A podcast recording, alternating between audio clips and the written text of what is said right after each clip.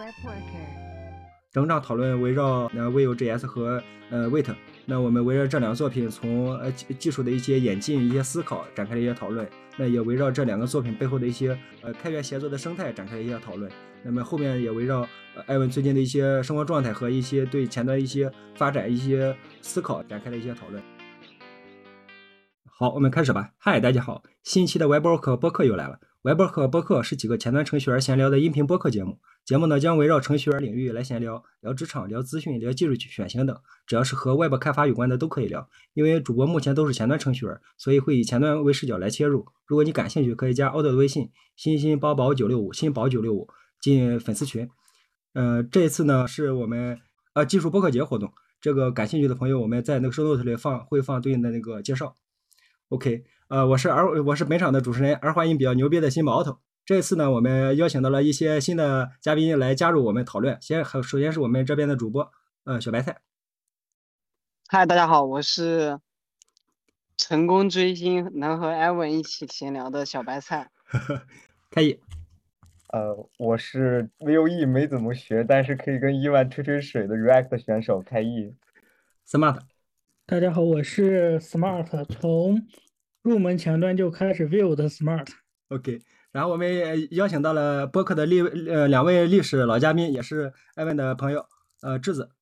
大家好，我是来串串场的 Kevin 智子。呃串哥。呃大家好，我是呃想做犹大头号粉丝的小川儿。OK，然后艾文。大家好，我是尤雨溪。OK，呃呃，也也请艾文做个简单的自我介绍吧。然后之前做过啥，目前在做啥，在网络上哪些地方可以找到你？哦，我 我是当然是 View 和 Vite 的作者，然后现在也主要是忙这两个项目。呃，然后已经做独立程序员、独立开源已经差不多七年多了吧，七年多了，对，快八年了，对。然后现在在新加坡。呃，还要说啥？嗯，在网络上哪些地方可以找到你？啊，对，嗯，我有微博和知乎，但是都已经基本上不太用了。对我现在主要还是在 Twitter 上面，嗯，就是就是这个叉上面，对，然后叉上面有一个英文的大号和一个中文的小号，然后呃，英文大号的 ID 是游语系的拼音，中文小号的 ID 是语西游的拼音。嗯，对，然后平常关注呃前端呃一些动态的时候，也会关注这两两个信息源。呃，问问智子川哥，之前线下也见过艾文吗？我是之前有在阿姆斯特丹，就那次 View Conference 和新加坡也跟艾文有过，对我们见过好几次了。嗯，对，感觉怎么样？平常呃线下去看。呃，感觉线下 Evan 是一个更就是随和，然后就是没什么架子，然后很很容易相处的，这这感觉一定很奇妙。呃，川哥线下见过吗？我第一次就是就是能见到真人的，其实是在二零一九年的 UConf，然后在上海交大那一次。上一次我主动要求前端 SSR 集卡的时候，然后 对，然后也是感觉非常亲和吧，就是没有。就其实我是抱着追星的心情是去去去吃饭的，但很 nice。呃，艾文提两两个人线下见你提到的太那个评价都差不多。是。呃，我们最近都提到了一些在线下活动呃见到你，然后我最近也呃看到嘛，就是在那些呃英文的场合、其他的场合，还有包括最近那个 F 一 Day 上的场合，也提到了几一些技术观点。呃，比如围绕围围绕 Vue 相关，我看有 Vue 二升级到 Vue 三。呃，你提到了一些历史经验的一些复盘，大概在讲啥呀？然后呃，可以快速给快速过一下细节，我会放在那个 show note 里边。啊，嗯，其实就是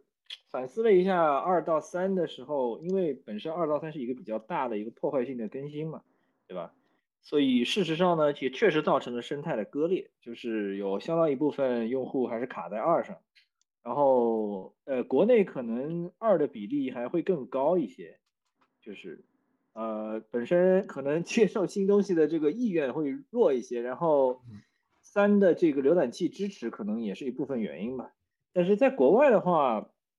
嗯，国外的话，基本上新项目肯定是全部是三了，就是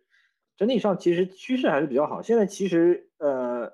前昨天我取的数据，现在三占到所有下载量的百分之四十九点七，所以今年年底应该三的总下载量就过半。然后去年的话，过去一年里面三的下载量差不多增加了百分之七八十，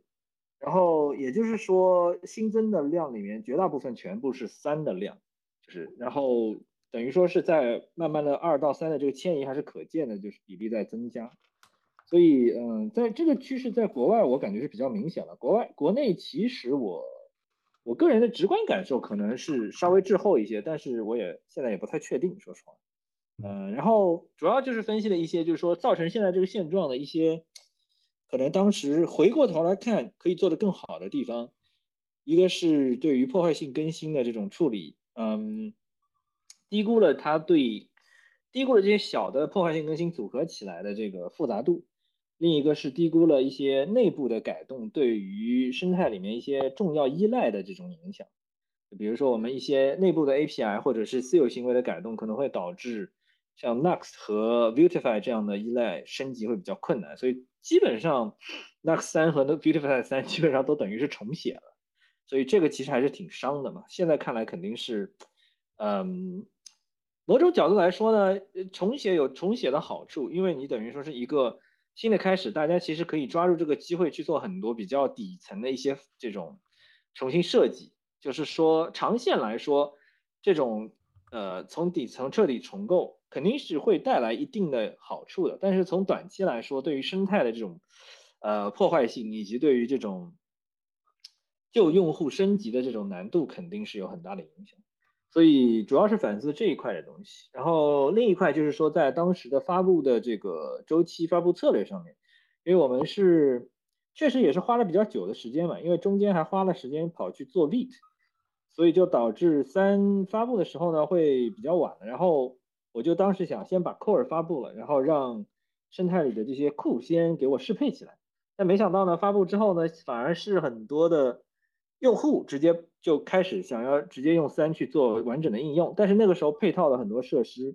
甚至是包括文档，然后包括工具链，包括这些周边库的支持，其实都还没有完成，就还不太还还没有像 Core 一样完全的可以说是稳定。所以对于早期的那些用户来说呢，初始的印象就不太好，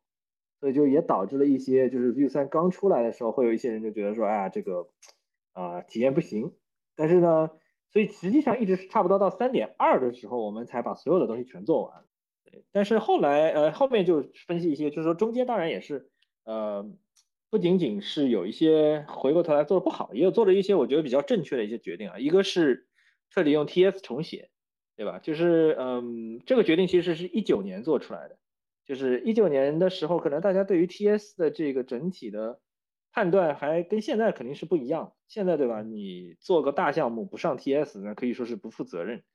嗯，那个时候的话，其实我用 TS 重写，用户有些社区里的人还是 持反对意见的，就是觉得说这个靠不靠谱啊？就是这种。然后嗯，另一块就是坚持这个组合式 API 啊，这个也是就是说组合式 API 最早提出的时候也是有很比较大的争议吧。呃，直到今天，其实有一些比较死忠的一些老用户，就是这种可能用 Vue 的场景比较狭窄的一些老用户，至今对组合式 API 还是不喜欢，就是因为他们的场景确实也可能用不用不着，就是因为本质上 Options API 和组合式 API 它们有可以交叉覆盖的一部分的用例，然后有一部分更复杂的用例肯定是组合式 API 更好，然后有一部分比较简单的用例呢。就是两边都可以，但是 Options API 可能会更直观一些，所以，呃，从这个角度上来讲呢，其实是因为 Vue 的这个用户群体从早期的，就是比较简单的用例，Options API 覆盖的比较好的状况，慢慢的变到就是说，越来越多的 Vue 的用户也开始做一些比较复杂的应用，然后有些用户也开始做比较大的企业级的应用，那这种情况下，就是我也从我们的角度来说，我们不可，呃，不太可能说啊，Vue 就是只能做小应用的，所以我们不会再去改这个。API 了，但是我们也不会说，嗯，把一开始只其实是想说让组合式 API 直接成为新的 API，但是这个当时这个想法只是简单的提了一下，就社区的这个反抗就非常的强烈，所以我们最终还是选择了两个 API 并存的形式。但是就是说，还是坚持把组合式 API 一路的做下来，然后把这个整个开发体验其实配套的也都提升上来了。尤其是三点二 Script Setup 引入之后呢，我觉得其实开发体验还是相当不错的。嗯，而且很比较讽刺的就是到刚推出的时候，很多人都说：“哎呀，这个长得像 React Hooks，对吧？我为啥不用 React 呢？”到现在，结果很多人都开始吐槽 Hooks 这边是坑，那边是坑，然后都说：“哎呀，Signal 好，Signal 大法好。”结果 Signal 不就是组合式 API 吗？其实就是一回事儿。所以，嗯，所以现在看来，就是反而是你看，嗯，Signal 这个概念被炒热了之后，现在 Solid、呃 Angular、Preact、呃甚至是 Svelte 也开始搞 Signal。所以实际上就是除了 React 之外，大家都已经全部统一 converge 到 Signal 这个范式上面去了。所以从这个角度讲来讲，反而说组合式 API 其实是先行者啊。所以大致上就是就是这么几个点吧，就是回顾了一下当时做的比较好的决定，做的不好的决定都有。呃，这哎对，这刚才提到的呃有提到这些话题，然后我们这相当于快速呃回顾了一下，然后之前刚刚才提到这些信息，我看最近前段时间那个 F1 玉波搞的那个大会上，我看也作为那个呃那个呃特殊嘉宾嘛，就是是。对，呃，我忘记怎么怎么称呼了，应该是神秘嘉宾啊，对对对，对对对对，呃，然后这部分到时候贴出来之后，咱把那个想关注刚才提到一些呃数数字部分的细节，包括包括这中式的一些原始信息的那个相关处理，包括后呃一些 PPT，到时候我们会把那个链接呃放贴在上面。OK，呃，这是回顾了咱之前那个相当于在那个呃 VueConf 上，呃，本来可能预期呃原计划。是在今年年中有机会能够在 China 上有呃那个 V V China 能够看到。最近这前段时间在那个 WaitConf 上也对 Wait 这一块的工作有一个展望和一个对未来的一个期待，能够快速给回顾一下吗？对 Vite 的话，现在嗯，我们其实前两天刚发了 Vite 五，然后嗯，现在其实 Vite 的大版本相对来说呃更有点像是。View 的这种这种 minor release，因为 Vite 的大版本其实破坏性更新就不是这种大的 API 的这种变化，而而是一般是去掉一些旧的这个 Node 版本的支持，然后可能会升级一些重要的依赖，就是依赖有大版本的升级，比如说 Vite 四的时候是升了 Rollup 三，这次 Vite 五的时候升了 Rollup 四，然后。Rollup 四里面这次比较大的一个特性就是，呃，他们现在把 Parser 的部分用 SWC 给替掉了，等于说是部分秀化。呃，这样的话对于 Rollup 的这个生产构建性能，也就是 Vite 五的生产构建性能，呃，也有一定的提升。然后，嗯，其他的话，其实五里面呃比较大的，呃，其实没有什么特别大的改动，就是。Vite 的这种 man，所谓的 major version 现在其实是非常稳定的 major version，就是呃很多插件甚至是据我所知有些插件可能从 Vite 二到现在就没有改过，就一直都是可以 work。所以嗯，所以 Vite 这边呢，其实它的核心我们现在是一个是稳稳定是一个非常重要的点，更多的一些 feature 层面的东西不是对于终端用户可能感知并没有那么强烈。其实我们很多的底层的一些。新添加的选项，新添加的一些 API 的调整，都是更多的去服务上层的一些框架开发者。就比如说，嗯，像 Remix，他们最近也切到 Vite 了，啊，然后因为现在等于说，呃，可以说除了 Next 之外，所有的框架现在全部是在用 Vite 啊，所以在这一点上，我们等于说这个肩上的担子也比较重一些吧，所以很多的精力都是在。去满足一些这种框架开发者的一些比较稀奇古怪的需求，然后去确保，就是说我们如果在 Vite 里面添加一个功能，不是说去特定为一个框架提供，而是说我们确定提供的这个功能是对大部分框架都是 make sense 的，是合理的，然后对大家都是有价值的，去做这样的一种判断。然后还有就是确保每一个改动都要跟所有的这些下游的这些生态里的这些项目都要兼容，所以我们。有一套比较呃完善的这个 ecosystem CI 这样一套机制，就是每次发版前，其实大部分的时间都是花在了这种下游的这种兼容性的这些调整上面。对，呃，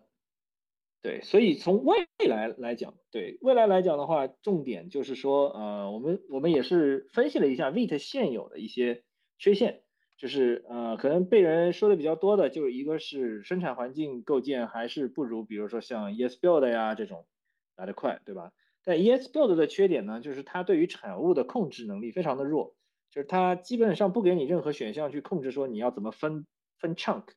就你的这个代码切分怎么分，然后加载的这些微调的东西几乎是没有的。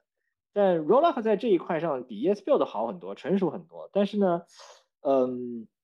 很慢，一个是慢，一个是 Rollup 本身其实也有一些还可以改进的地方，所以我们呃想了想，就是说，然后另一点就是说，现在 ESBuild 跟 Rollup 各有所长，所以我们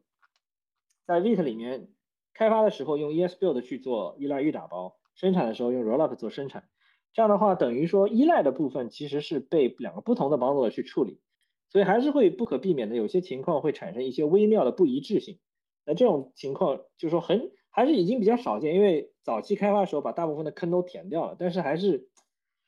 不可避免的会有一些打包的非常奇怪的库，然后就会导致一些问题。所以我们最终就是说，现在长线的解决方案就是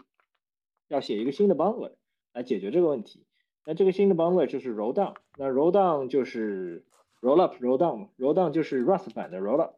但是实际上又不是完全是 roll up。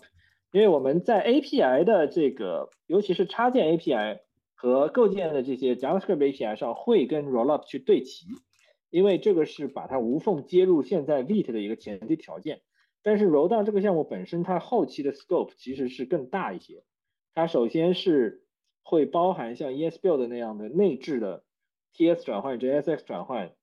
压缩。呃，以及这个新语法的这个转译成旧语法的这样的一个这些东西，长期来说我们都打算是做在里面的，因为我们是希望能够在一个工具里面复用一个 AST，从头到尾把所有的事情都做掉，这个是 ESBuild 快的核心原因。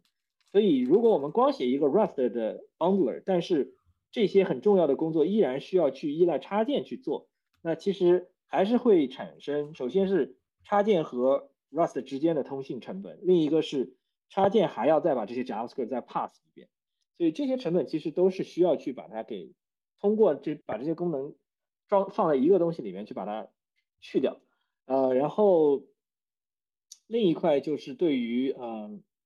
对于生产环境这个产物的控制，就是 Webpack 的这个 Chunk Split 的这个算法还是会比较能够灵活性更高一点，比起 Rollup 来说。所以我们希望是能够让柔档能够拥有跟 Webpack 同等级的对产物的控制能力，就是对生产环境的产物的优化能力还是需要加强，然后可能会加第一方的 Module Federation 的支持，啊，这样的话可以后期跟呃 RSPack 那边的 Module Federation 可以互操，这样的话就是比如说，嗯，如果公司里团队有一些 Legacy 的 Webpack 的项目。升级到了 RSPack，然后一些新的项目用的是 Vite，然后将来比如说你旧项目可以升到 RSPack，新项目 Vite 里面进加进 roll down 之后，两边甚至可以用 Module Module Federation 进行一个运行时的这种互相调用，所以嗯，长线来讲的愿景是这样的，对，然后刚才提到这些细节，我们呃还还还会把这些那个对应的 PPT 和对应的一些原始信息放在那个 Show Note 里边。刚才提到了一些有趣的点。比如刚才我们目前之前在关注就是呃 Wait 的下一个版本和 Wait 的下一个版本，当初呃在 WaitConf 的时候，那时候还在 RC，现在我看已经 release 这一部分 V 五的一些内容和一些改变的核心，刚才艾文也提到了。那呃接下来还会有一些关于提到的那个我们对对对外提到说 Wait 要秀化，那具体是怎么回事儿？然后它接下来要有哪些路线图？那近期、短期和长期怎么来做？然后艾文刚才也大致提到了进一步的细节，咱可以去看那个收到里边对应的信息。OK，呃，刚才提到了一个大版本，呃，之前呃呃也有在谈说，那未有有有会有那个下一个版本，那无论是三点四或者那个 Vue 四，那也之前也提到一些功能特定的功能特性，比如 Vapor Mode 之类的，呃，这个有进一步的信息了吗？对，这个现在也是一样的，就是说，嗯。其实我我发现我们现在在 Vue 和 Vite 两边的策略都是差不多的，就是我们短期内的这些版本发布是专注于大前提是稳定，稳定的前提下做这种呃细致的改进。就比如说 v i t 这边是去更好的支持上层框架，呃，然后能改进性能就改进性能。View 其实也是一样，就是呃，View 这边其实我们把很多的这种创新性质的东西可以放到生态里面去做，然后核心强调的是稳定和潜移默化的改进。这些基础性能，让用户可以在不需要做任何改动的情况下受益。所以，呃，比如说像三点四里面，我们现在一个比较大的一个是响应式系统的一个这个 refactor，呃，响应式系统重构，这个是 Johnson 他做了有好久，然后，然后也是一个比较大的改动，因为它涉及很多这种，就是会有潜在很多的这种坑，就是行为，因为核心就是响应式系统是。Vue 的最核心的一个部分，所以它任何细微的行为改动都可能有一些难以，就是在普通的这种测试中难以抓到的一些 edge case。所以我们也是在 ecosystem CI 里面等 ecosystem CI 完善，然后并且确保就是说在它在对下游的这些项目的影响都是在可控范围之内，所以才敢去去做这样一个改动。你现在三点四 alpha 里面这个改动已经 merge，呃，然后大家也可以去。尝试一下，主要是做了，呃，这个重构的意义在于，一个是一个是本身的一些性能指标的提升，在 benchmark 里面，另一个就是它对于的计算属性的这个重计算的精度提高了。就是说，之前我们的计算属性如果有多个依赖，任何一个依赖只要变了，这个计算属性的计算过程一定会重跑一遍，不管这个依赖本身的值有没有变。现在就是说，如果这个依赖虽然变了，但是它的值其实没有变，那么可以跳过计算属性的这个重新计算过程，呃，所以呃效整体的这个等于说整体的效率会更高。然后另一块就是嗯，三点四里面其实还会有大量的类型方面的一些类型方面的一些改动，这个也不是改动，更多的是把一些比较。坑的类类型的 edge case 去填掉吧，因为这个类型系统其实现在也是一个，等于说是完全是一块拓展出来的一块维护的范围。所以，我们团队里面那个有一个英国的团队成员叫 Carlos，他现在在做很多这种类型的这种呃优化，一个是类型的优化，一个是一些工具类型的提供，就比如说更方便的去抽取组件的这个 props 类型，抽取它的 emits 类型，或者说是。呃，把内部一些写的现在比较复杂、比较 难以维护的类型，去把它简化一下等等，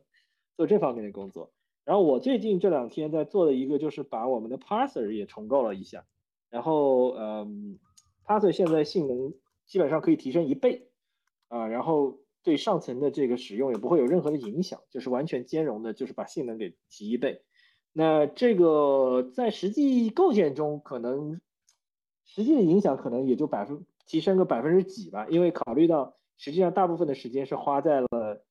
JavaScript 的 parse、source map 以及 minification 这些东西上面。但是这个 parse 本身其实也是一个，就是说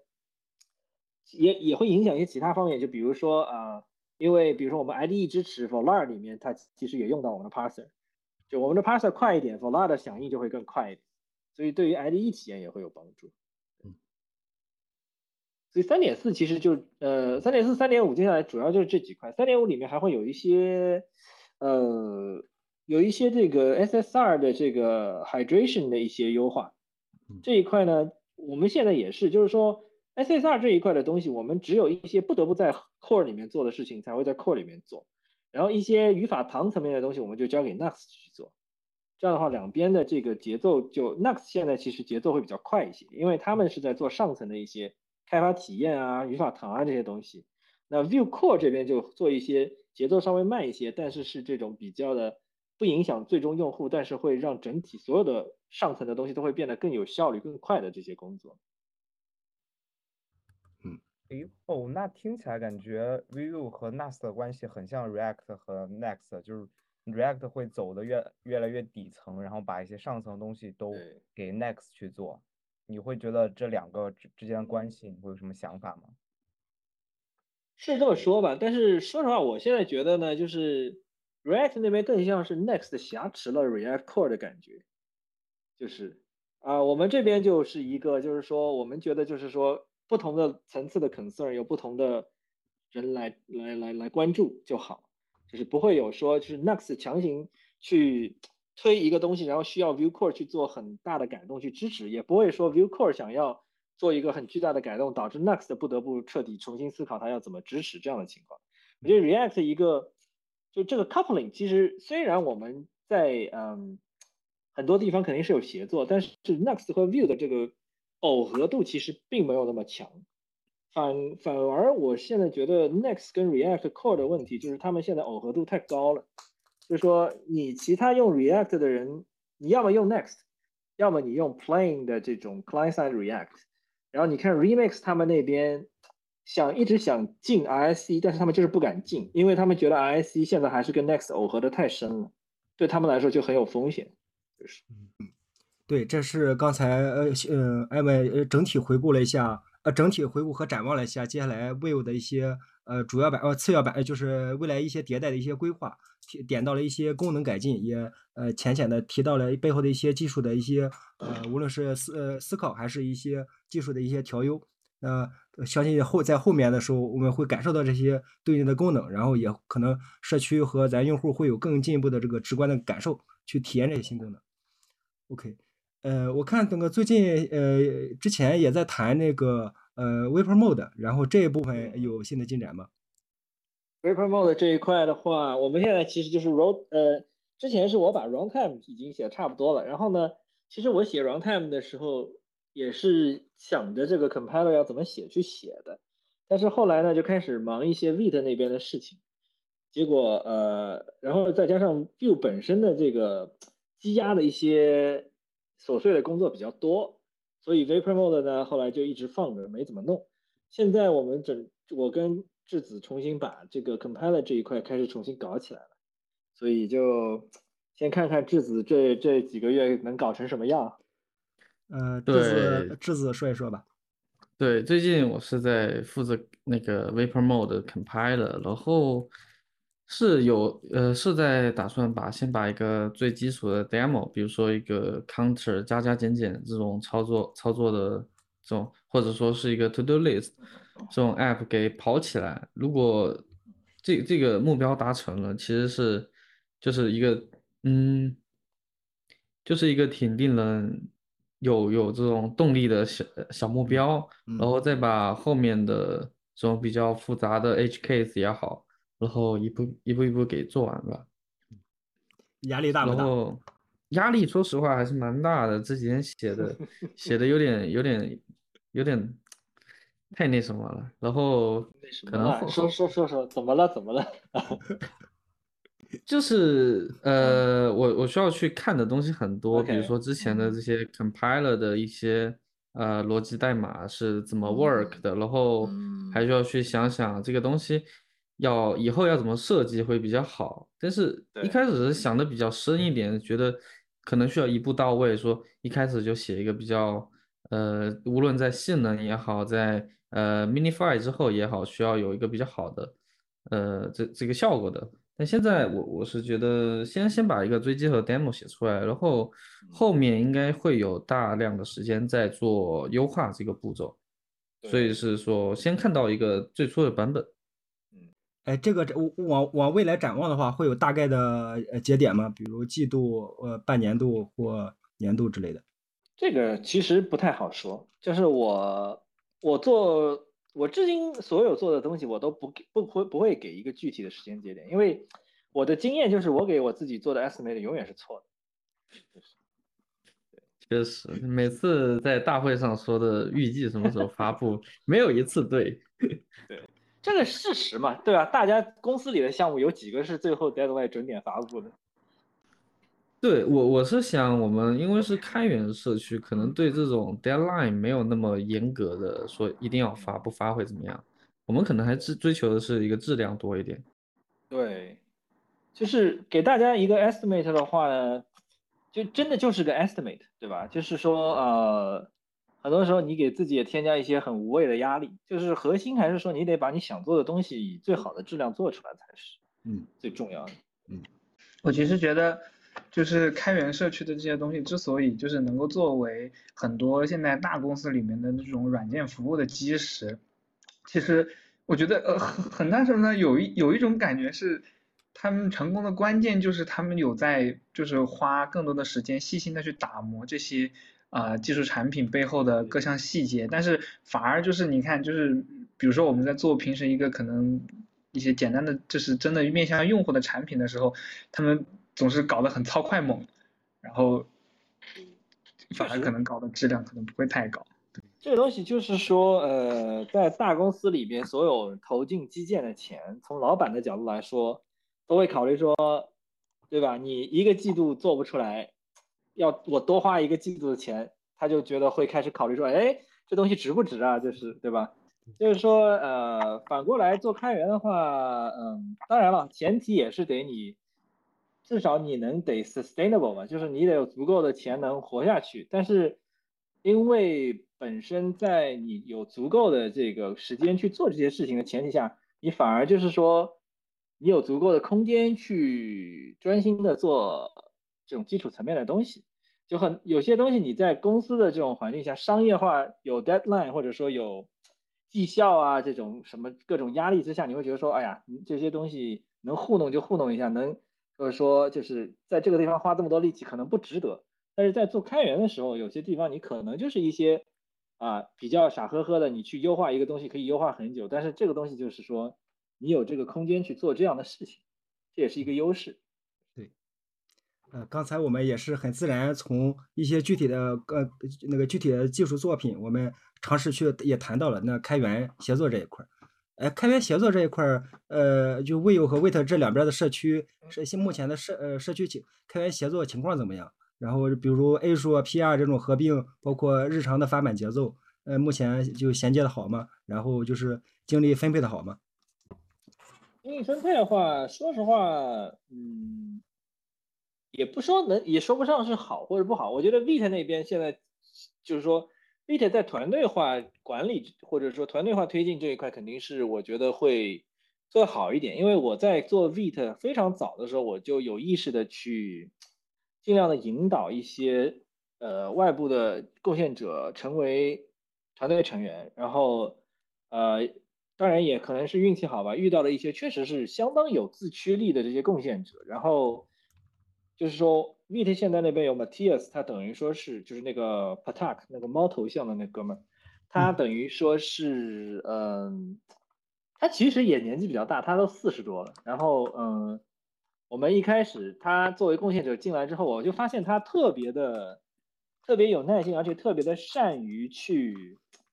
善于去沟通，然后善于去引导别人做一些这种事情。然后所以他这种人就非常的适合做 team lead。然后我就。很很早就开始鼓励他去，让他去协调、引导其他的一些开发者去做一些更具体的工作。然后他当然他自己也也会写很多 PR，但是就是说他在这种凝聚社区管理人，呃，就是说凝聚凝聚人这一块真的是非常非常的好。然后我就等于说我发现他这样的才能之后，我就我就非常刻意的去去引导他往这个这个位置上去去引导他，然后。后来他也靠这个，然后就找到了一份工作，等于说现在是全职在做在做 VIT，就对他来说自己也是一个非常享受的一个工作状态。嗯，我觉得就是说去去找到这样的这种机会，还是还是对于一些项目的存续啊或者发展都是很关键的。然后现在 VIT 那边还有几个比较非常活跃的贡献者，一个是还挺有意思的，一个是马来西亚人，一个是日本人。然后呃，就是大家都是分散在世界各地，但是嗯，就可以协作的非常的比较比较的顺畅嘛，可以说是。然后 Vue 这边的话呢，很长以来其实嗯，我觉得 Vue 的这种协作结构跟 Vite 那边的一个区别就是说，Vite 到目前为止其实核心还是就是 Vite 一个项目，就是，然后可能有几个插件，但插件的维护维护成本其实是很低的。Vue 这边呢摊子就相对要大很多。因为考虑到 view 其实作为框架而言，我们有文档，我们有工具链，然后我们有这个 IDE 的这边的东西，有有路由，有状态管理，有 DevTools，有呃还有什么呃总之就是第一方的东西其实特别多，然后我一个人是肯定做不出来这些事情，所以在 view 这边更多的就是以这种以子项目为单位去区分职责。所以我刚刚提到那些东西，其实现在都有对应的团队成员在做，我就不需要去一个一个的每一个都去盯过来，就 test utils 也有专门的人会去看，嗯，这样的话就是说我的在 view 这边我主要还是关注在 view core 这一块，但是 view core 这边摊子其实慢慢的也越来越大，因为日常进来的 issue 量确实很大，然后进来的 PR 量也很大，我们有一些朋友们这个发 PR 的这个热情特别高。对吧？这个有的时候一下子发十几个 PR，我看都看不过来。呃，这个时候就需要，确实也需要一些更多的人在 View Core 里面来帮我一起来搞。所以我前段时间也是尽可能的让，呃，像 Soda 呀，像质子啊，就是说去动员他们来，就说让团队一起能够至少把很多的 issue 和 PR 的初期的一些所谓的 triage，就是初期的一些。呃，triage 中文怎么说呢？分流，也不是分流，就是类似于是没有对应的中文吧，我感觉。对，感觉就找不到一个合适的中文，就先等于说，先简单的归一个类，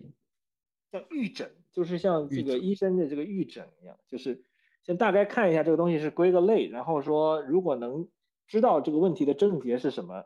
对吧？就是等于说能分析多少信息是多少信息，然后，然后这是最重要的一点是把它区分优先级，就是说这个东西到底有多重要、多紧急，对吧？然后根据这个优先级的高低之后，我再去优先关注这种比较重要的东西。这样的话，呃，就这样的一个，目前是这样的一个分分流的状态。但是确实还是核心工作量还是比较大，所以我也是最近在努力还债嘛，就是因为。就是每次我去花段时间搞 Vite 那边的东西，view 这边就会积压一堆事情，然后我再回来还还还一段时间债，然后再去搞 view Vite 那边的事情。啊，我觉得可能我这个也是自己状态一直在调整，就是我可能最理想的肯定还是就是说你可以一边稳定的去处理 view 这边的事情，一边稳定的 Vite 那边也可以有进展。但是我这个人呢就不太喜欢这种，呃，每天都去 context switch。对吧？这个成就 Connect switch 也是有成本的，所以我比较个人自然而言，我比较喜欢的这种工作模式是，我一段时间就只看一个东西，然后专注的把这个东西做的比较深入一点，然后再回来去做另一个事情。但是呢，就这个周期有的时候我会不小心拉的有点长，就比如说在 Vite 那边一下子花了好几个月，然后回来看 view 这边积压了一百多，就是一百多个新的 PR。呃，这个就比较坑爹一点，所以就是从逻辑上来讲，比较好的还是两边同同时进行。但是呢，从我的个人的工作习惯上来讲呢，我还是比较喜欢，就是说做一一个时间只做一个事情，所以这是一个比较矛盾的点，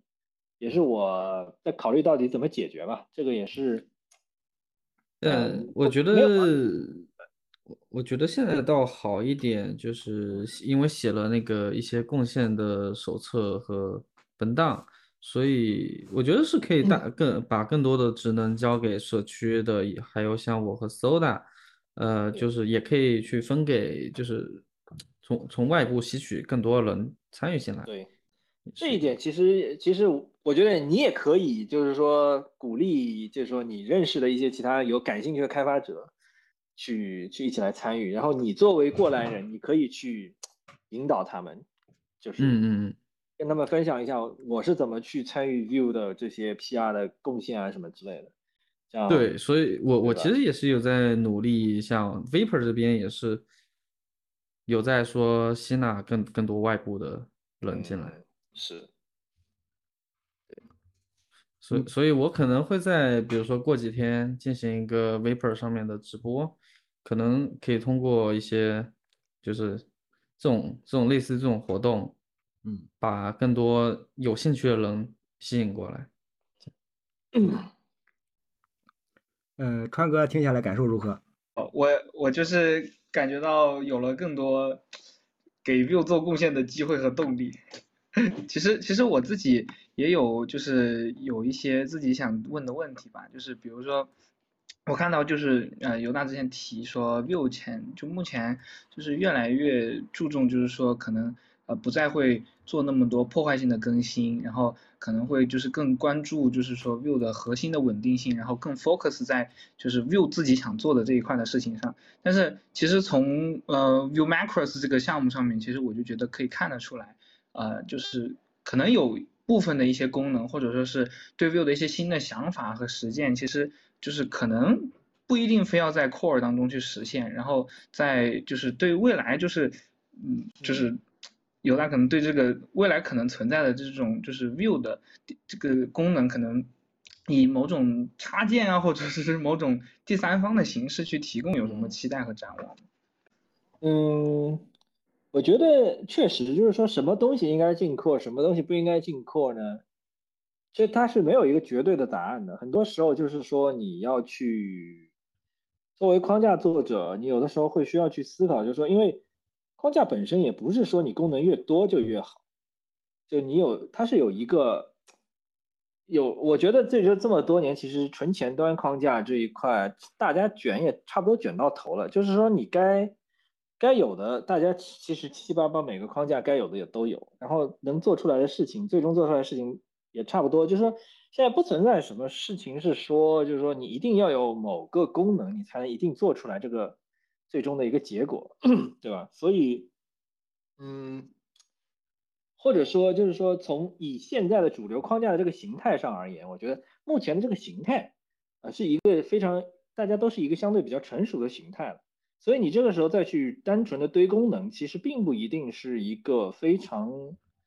呃，收益就边际收益是在递减的这样的一个事情，反而是就是说，嗯，尤其是对于 Vue 这种历史比较相对比较久、用户群体很大的这种框架而言呢，就是你每做一个改动的影响的面都会很大，所以就是你把东西加进 Vue 的这个潜在的要考量的东西也更多，潜在的影响也更大，所以反而是把一些更就是说，呃，或者说我们现在每加一个功能，先要写下 IFC，然后要跟大家讨论，然后每一次 IFC 本来一个你可我可能觉得说很理所应当的东西，还是会有很多人提出很多可能你没想到的这种角度，或者说是 edge case 等等，对吧？那呃，这种就是说加一个功能的成本其实是很高的，所以反过来就是说很多事情在像 View Macros 这样的这个东西里面，没有那么多的。这种掣肘的这种地方就可以，你觉得一个可以试一试的东西，你做出来先先做出来再说，对吧？然后我们也发现，比如说之前有些东西像 reactivity reactivity transform 啊这种东西，我们做成 experimental feature 放在 core 里面发布出去了，然后很多人就觉得说我就可以用，用完然后我说这是 experimental，我现在我要把它拿掉了，他还不高兴，他说。你凭什么？你这个东西都已经放在 core 里，你现在要拿掉它，对吧？对，所以，所以我这个 experimental 这个是白写了嘛，就是对吧？所以就是你跟他解释了，他还是会不高兴。所以我就发现，哎，这些事情干脆就你就别放进 core，就放在 view macros 里挺好的，先让大家能用的先用起来，然后用的好的，大家一致的觉得好评的，哎，我们把它吸收进 core，那反而是等于说有一个这种，呃。其实本质上是一样的，就是就是一些 experimental 的 feature opt in 的东西，然后你用的好，我们再把它 stabilize。但是呢，从感官上来说，对大家来说可能更容易接受一些，因为他在用 view macros 的时候，他不会有一种说，万一哪天这个没进 core，它会有损失的这样一种感。那大家从心理上能够接受说，呃，一个东西它没有最终没有加进去，但他不能接受说一个东西你给我了再拿回去这种感觉。嗯，感觉有了一个缓冲区。对对对对对，那，刚才咱也是从呃从艾文的那个精力分配也谈到了两个目目前经历两个呃经历的这两个项目有哪些相同和异同，在开源社区参与和那个组织规划上，然后我们也延伸去谈了一些呃就关于提到关注的一些功能，那比如就具体到那 v i v o c o 和和那个 v i v o Macro，然后这也提到了两个呃不同的这个趋势。呃，这里呃，这做做决定总是很难的，但是这个呃抉择的过程有很多细节可以去反复去呃收回听刚才讨论这部分。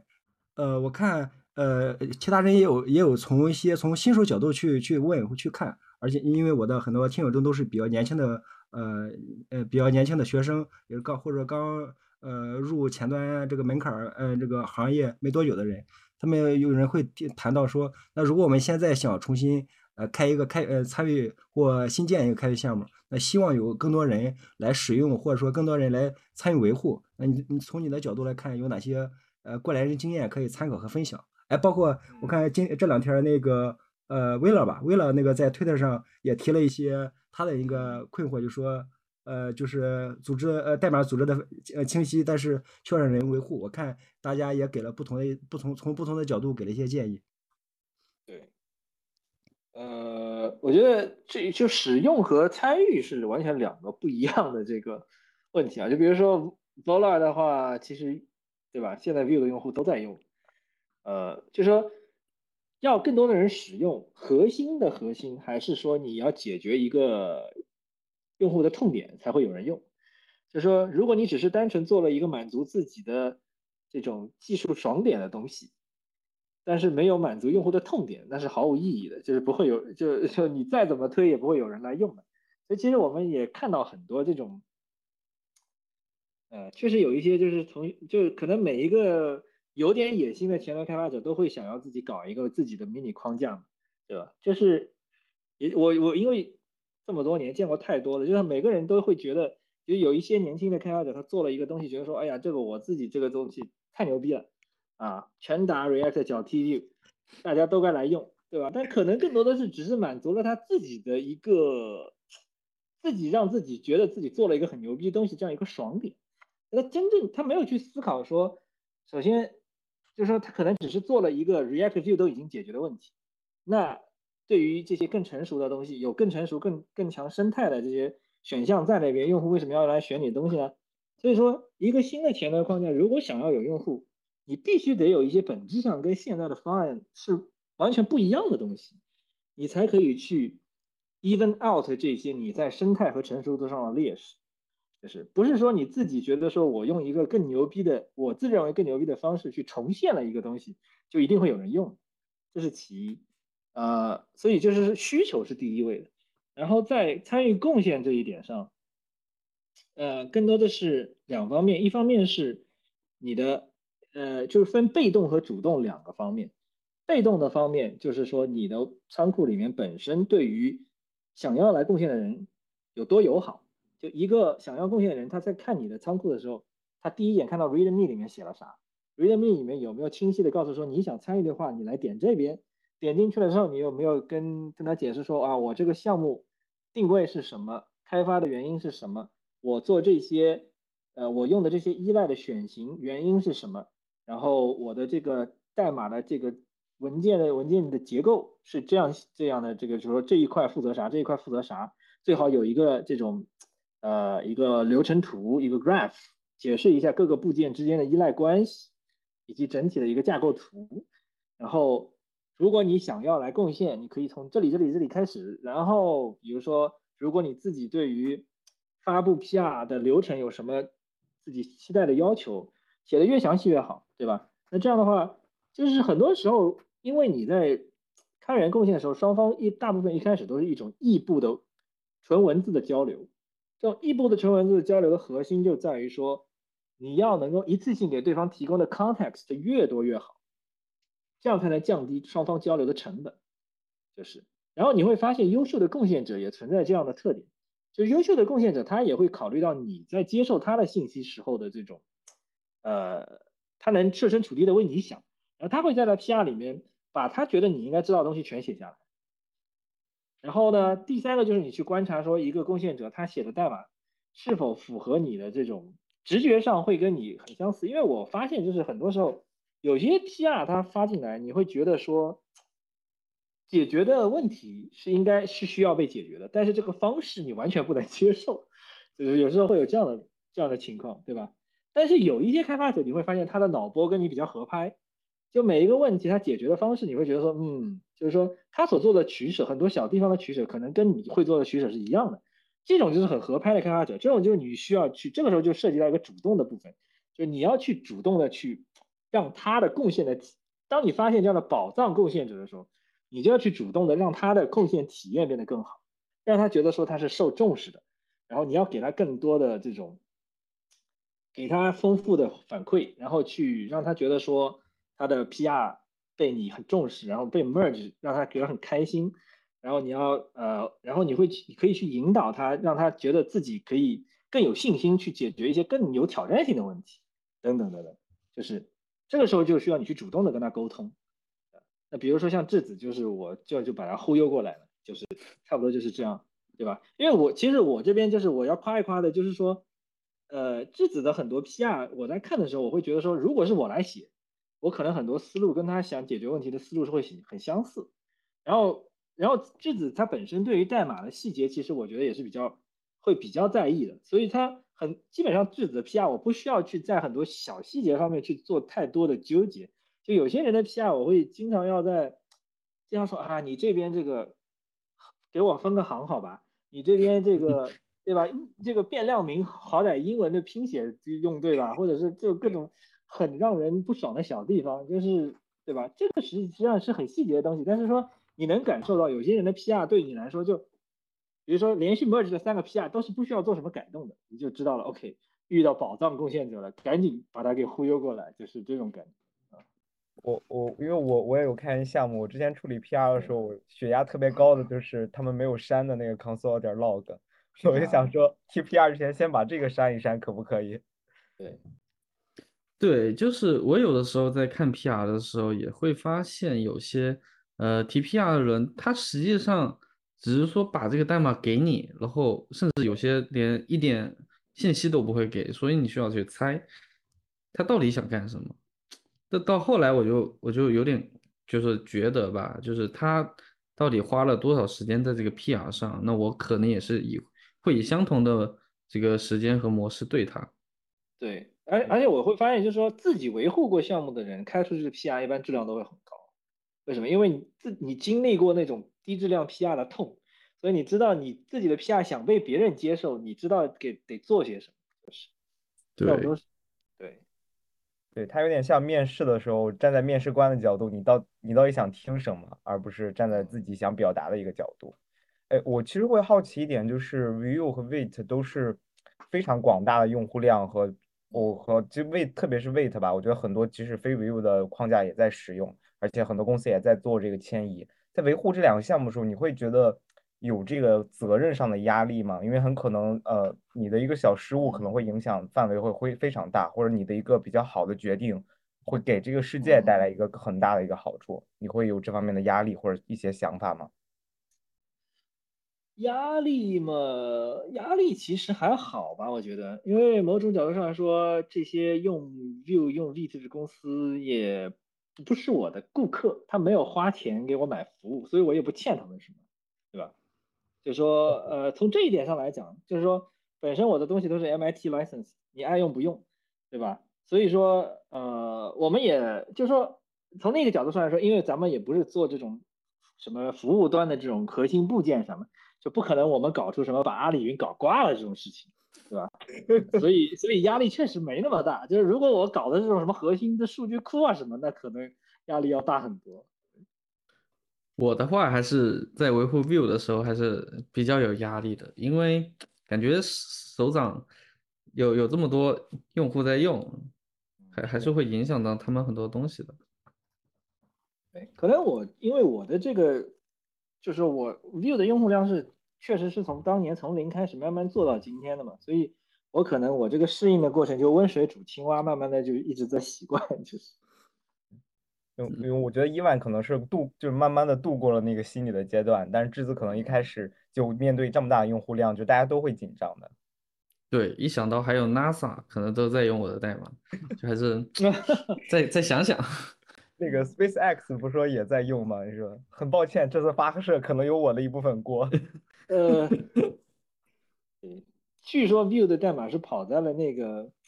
NASA 弄去火星的那个东西上面。就是管那个火星探测车的那个系统，好像他们的界面里面有一些是用 Vue 写的。嗯，我其实有个比较叫什么，可能是比较傻的问题，就是没有用在一些很很大的项目，或者是这种像这种火箭发射项目，你会你现在还会感到非常的骄傲和开心吗？还是已经度过了那个阶段了？这种小开心？嗯，现在的话，确实现怎么说，就是用的地方确实比较多了吧。现在可能缺的比较少的就是这种什么就是什么超级大公司突然高调的说我们全都用你的东西这样的，会会还是会激动一下。就嗯，其他的一些可能就比较有代表性的公司，你发现他在用你的东西，还是挺挺高兴。比如说 OpenAI 他们官网用 Next 写，就是当时我发现的时候还是挺惊讶的。但不过他们那个 ChatGPT 的界面又是用 React 写的，对，我发现很多大公司它其实什么都用，就是。可能是两个外包公司做的。对，就说白了，你五百强的公司，你拉一个随便拉一个出来，它可能就是 React、Vue、Angular 都有用，基本上都是这样，就是。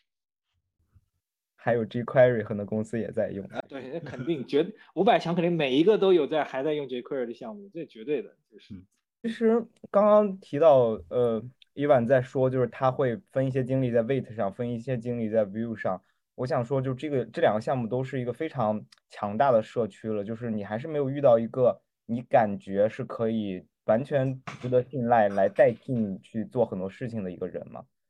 有 Wait 那边，Wait 那边其实基对猫猫头哥，我我对我我叫他 Matias 嘛，Matias 他其实基本上现在是承担了 Vit 那边的这个职责，就是呃日常的维护基本上其实可以交给这个 Vit 团队去做。就我更多的是会去，我们呃每两周会有一个例会，然后我们在例会上会去讨论一些他们觉得说，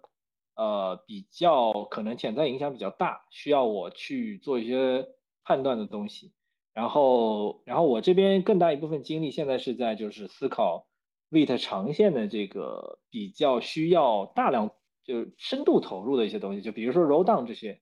就 Roll Down 现在我等于说是呃。我我我拉了一一群人在搞这个事情，就是对，哎，这个呃，我好像听一些传言是 Rolldown 是跟 RSPack 的团队会有一些比较大的重叠，同时 Next.js 也在做 Turbo Pack，就你怎么看待这几个比较比较出名的绣画的一个方式，以及你觉得绣画在前端会集中在哪一部分？它会不会继续扩展到扩展到编译端之外的地地方？嗯，我觉得还是在工具链这个层面吧。就是我觉得纯你要跑在浏览器里东西，你又非要用 Rust 写，我觉得是比较的 没有意义的事情。就是，就除非就因为说实话，就是你纯前端的逻辑，对于内存呢，对于这个，对于你内存的正确性，其实就没有那么高的要求嘛。就这个，你用一个。Rust 本身是一个你需要付出一部分的代价去换来正确性的这个东西，这种代价在前端的场景下，就就是跑在浏览器端的就 UI 逻辑的场景下，我觉得是不值当的。就是，嗯，另另外本身还存在就是说你编译到 WebAssembly 之后跟 DOM 交互的这种 overhead 的问题。就说即使即使你逻辑层面可能跑得更快了，但是你就又在 DOM 这个层面全部都吐回去了，所以就是。就性能上其实也没有什么本质的优势，就是，啊，所以更多的还是在工具链这一块。工具链这一块呢，就是我觉得它肯定长期来说，工具链的秀化是不可避免。然后，而且更多的会是从越底层的、越稳定的这些层面去开始秀化。就比如说 OXC、Rome 一开始想做这个大一统工具链，然后从也是从 Parser 开始做，然后嗯。SWC 其实也是类似这样的，大家都是先从 Parser、Transformer 啊这种呃 Linter 这种东西开始做。你看那个 Python 工具链那边 Rough，Python 现在有一个很快新的 Linter 叫 Rough，然后这个 Rough 这家公司是也是融了钱的公司嘛，他们的目标是要做 Next Generation Toolchain for Python，然后也是从 Linter 开始做，就等于说，因为为什么？因为呃一个。成熟的像 JavaScript 和 Python 这样成熟的语言，它最稳定的东西其实就是它的 syntax。所以从 syntax 开始做，你的投入错的概率是最低的，就是。所以先做 parser，parser 做完之后，你再去做其他的 par，因为另一块就是说你其他的工具链几乎都要依赖 parser，比如说，嗯，从你做 transform 也好，modification 也好，你做这种转译也好，呃，然后做 bundling 也好，全都要用 parser 对吧。所以 Parser 这一块可以说是一个，所以你也看，光 JS 就有三个 Rust 写的 Parser 了，现在已经，对吧？嗯，然后再往上，RSPack 跟这个呃 Rolldown 那为什么我们首先啊，Turbo Pack 这玩意儿到现在你都必须只能通过 Next 才能用它，是对吧？然后所以说我觉得它的这个泛用性，咱们咱们可以忽略不计，就是它就是为 Next 而生的一个东西。呃，其实嗯，前段时间我们也发现了 Turbo Pack 它在它的甚至在它的文案里面，在最刚开完的这个 NextConf 之前，他们把 Turbo Pack 的文案改了一下，就里面改了一点，就是说他们等于说把重点变成了去支持 Next.js 的编译需求，而不是做一个 generic bundle，就是，嗯，可能他们也意识到了，就是说如果想，就确实就是说，如果他们能够一开始就专注做 Next.js 的需求，可能也不会花这么久时间，还没有做成一个能够拿出来用的东西。就是，嗯，但是反而是如果你想要做的越 generic 的同时，然后同时还要去支持 Next.js 的很多不停变化的需求，这个东西的难度就会大很多。那反过来，从我们的角度，从 Vite 的角度来说，我们 Vite 其实一直都是需要一个又快又灵活的 Bundle 但是呢，就我之前也解释了，ESBuild Rollup 各有各的问题，所以我们最终决定自己写一个。没有用 RSPack 的核心原因还是因为我们需要优先能够无缝的接近 Vite 的需求里面。RSPack 的内部的所有的都是照着 Webpack 那一套逻辑来的。那对于我们来说，要去把它强塞进 vit 里面，可能就会比较痛苦啊。那不如我们借这个机会，就自己写一个完全能够符合 vit 需求的这个东西出来。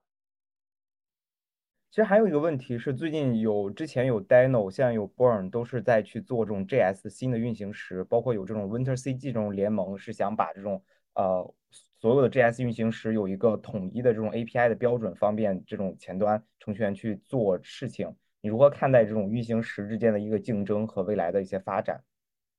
嗯嗯，从某种角度上来说呢，我觉得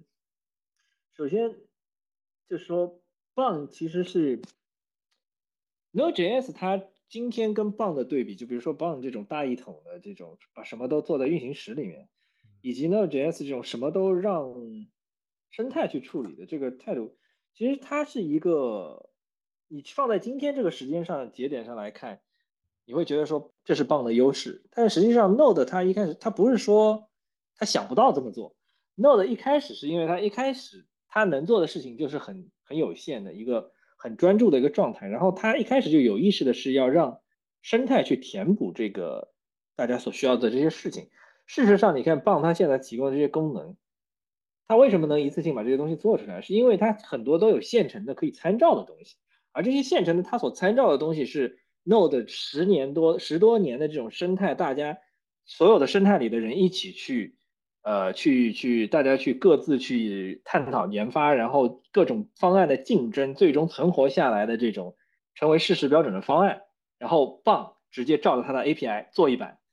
然后才做成这个现在样子。所以说不是说棒突然就石破天荒就一下子发明了这个东西，其实棒只是把十多年来 Node.js 的生态的一个积累，再用这个重写了一遍，是这样的一个状态。对呃，所以说没有 Node.js 的积累，你也不可能有今天棒能够写出来这样的这些东西。嗯，所以说这是一个时间点的问题。那就是说棒这样做，它是否能够足够成为它的一个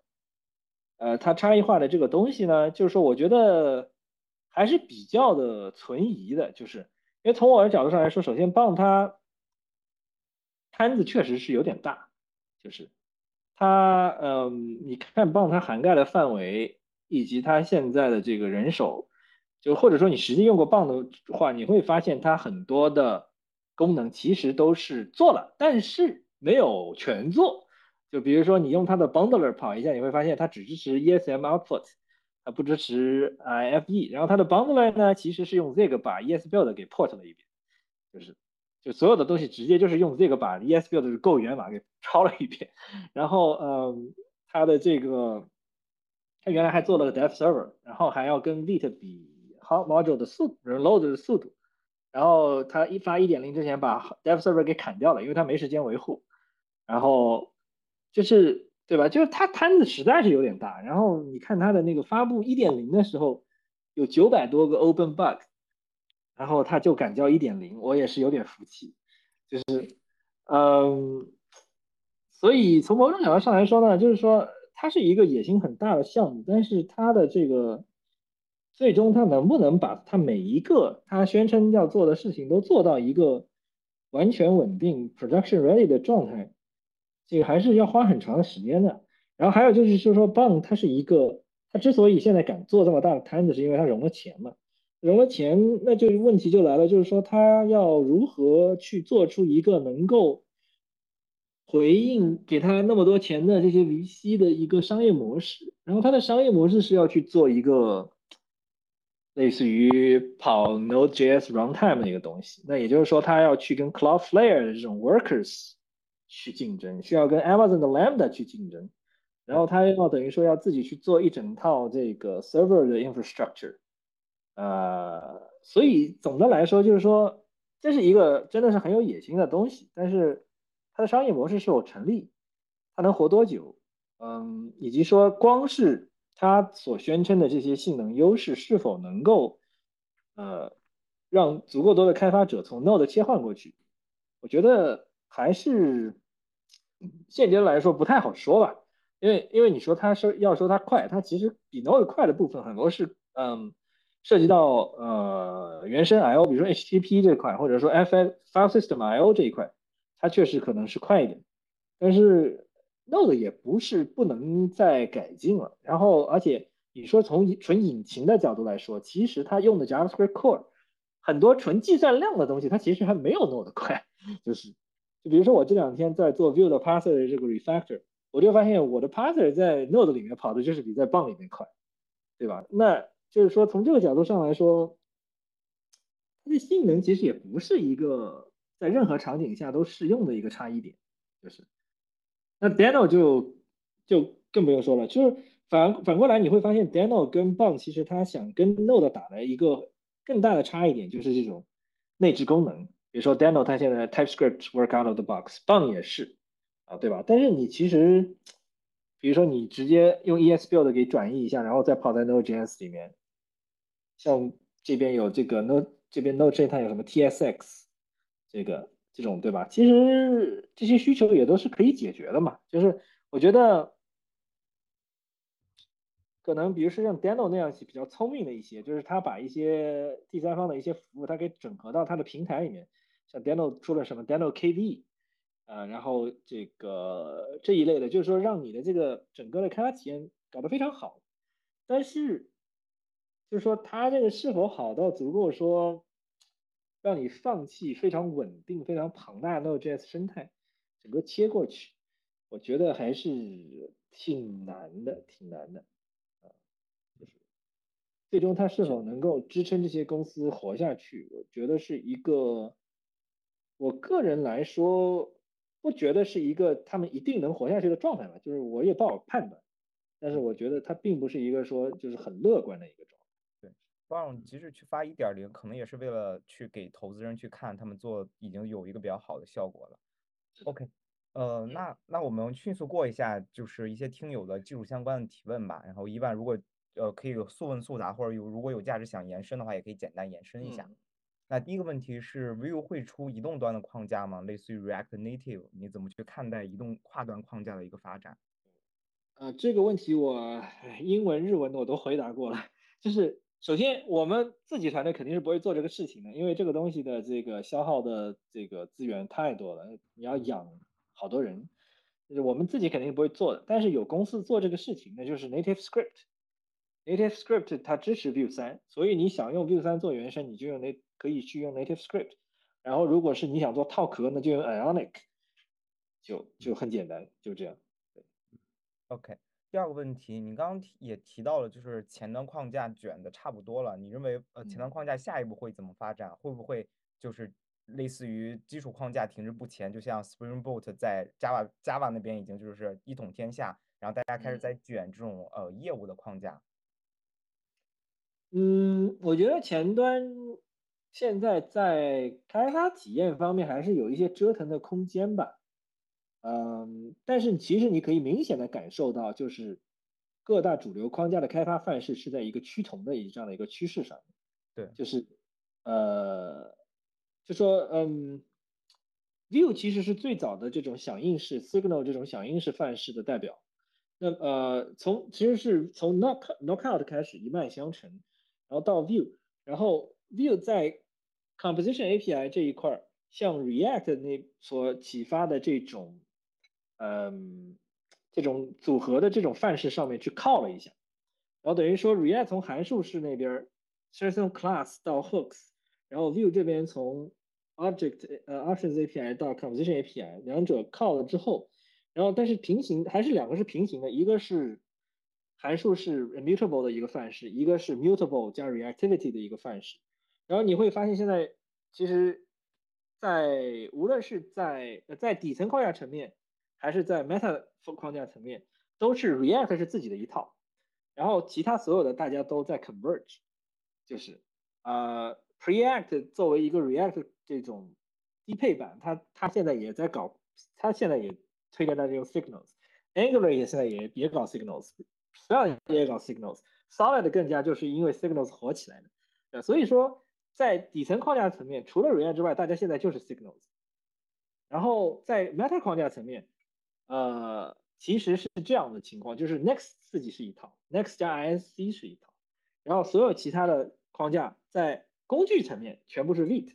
然后在上层大家各有各的百花齐放。所以我现在发现可能是就是嗯，在底层框架、基础框架确实可能就比较那个，然后在上层框架层面，你会看到大家其实更多的很多是去针对一些它的优势场景去做一些比较特化的这种优化性的框架，比如说 Astro，它针对静态的场景切入，然后 Quick 是更多的是针对电商场景，就是极致的首屏速度加载，然后嗯，所以呃。像 Svelte 的话，它其实是一开始打的是这种极致的这种开发体验的简简洁，但现在 Svelte 五的方向，说实话就有点儿呃，有点想要往这个想要往就是 Signals 啊，像 View 啊这些方面想靠一靠，想要去解决它这个它的简洁语法，但是却不能在普通的 JSTS 里面用的问题，但是呢，又牺牲了它原来的一些简洁性，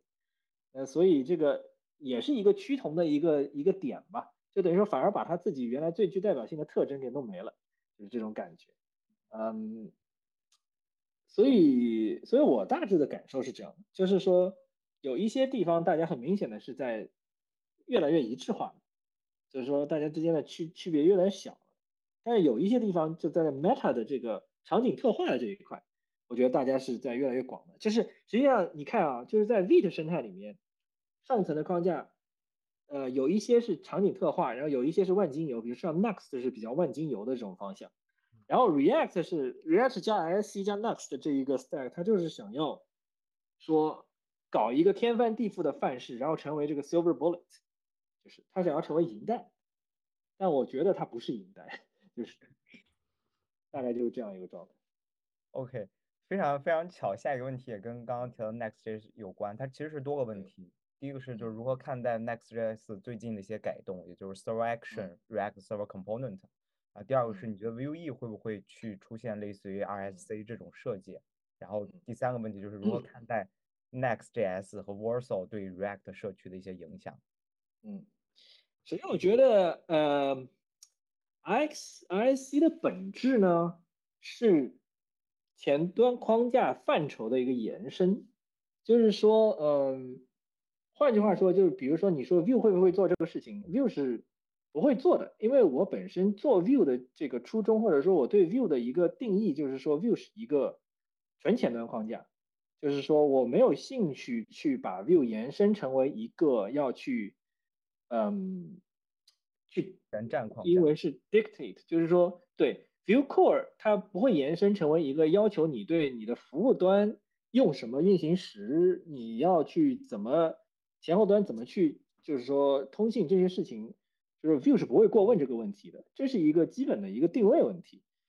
这不是说 React 这个把它的这个定位延伸出去，不是不是说这个行为是错误的，说只是一个从从本身的这个初衷定位上来讲，Vue 不是设计出来去解决这个问题的，就是就是如果我们强行要把 Vue 去延伸出去解决这个问题，它未必对于现在的用户是一件好事。那对于或然后从 React 的角度来说，它要解决的一个问题呢是，就是说，呃，在前后端结合的时候，数据如何让你能够在组件里面，因为本身组件化是一个大趋势嘛，就是我们所有的现在主流框架的一个核心价值其实就是组件化。组件化的这个，大家之前意识到一个问题，所谓的 separation concern，就是在现代的框架成为主流之前，一些老一派的开发者说，我们的这个呃 separation of concern 就是这个什么叫做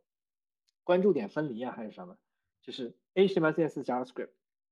有些人是很教条的认为，就是三个三个语言一定要分开来，对吧？嗯。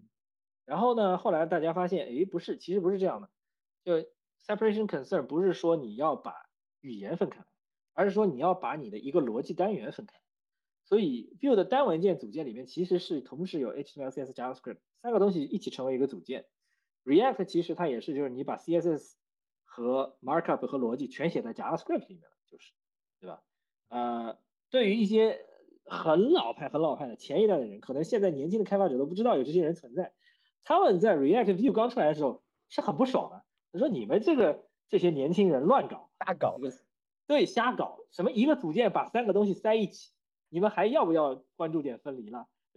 所以后来大家发现，哎，其实这个东西你关注的是一个逻辑单元，而不是关注的是语言的分离。那其实延伸出去的话，如果你把整个的前后端看成是没有分区分的一个东西，那就是数据也可以成为这个里面的一部分。现在就等于说是你的 markup，呃，你的结构、样式、逻辑、数据，就是原来是我们把。结构、样式、样式、逻辑这三个纯前端的东西作为是一个单元，现在数据也加进来，数据也可以成为你的一个单元的一部分。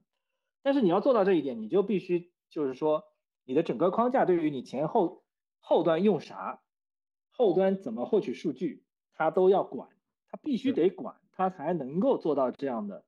这个把把数据也加到你的这个这个关注点分离的这个单元里面去，就是那这就是一个你要不要去管的问题，就是说。从原则上来讲，Vue 是不想去操帮你操这个心，就是。那 React 说，React 现在其实等于说有点，之前 React 一直说我就是一个库，我啥都别的啥都不管，什么东西都是生态去解决。然后他突然来了个一百八十度大转弯，说现在我什么都要管，我要管到你的，管到你的服务器，管到你的数据库，就是这种感觉啊，就是，所以嗯，其实从这个角度上来讲呢，我就是。往往前看一点，就是当年我在 Meteor 干过，Meteor 当时做这个框架，它也是什么都管，它一直管到你数据库，它强制你必须用 MongoDB，然后用了 MongoDB 之后的优点是什么？你在前后端可以用同一套 MongoDB API 去拿数据，你在前端组件里面也可以用 MongoDB API 是统购的，其实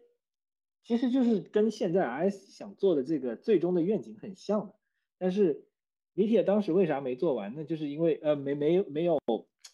没有成功的这个活起活下去呢？就是因为虽然现在理论上还活着，其实就是原来公司已经把它卖给别的人去维护了。就是最终为什么米铁没成，就是因为他当时等于说，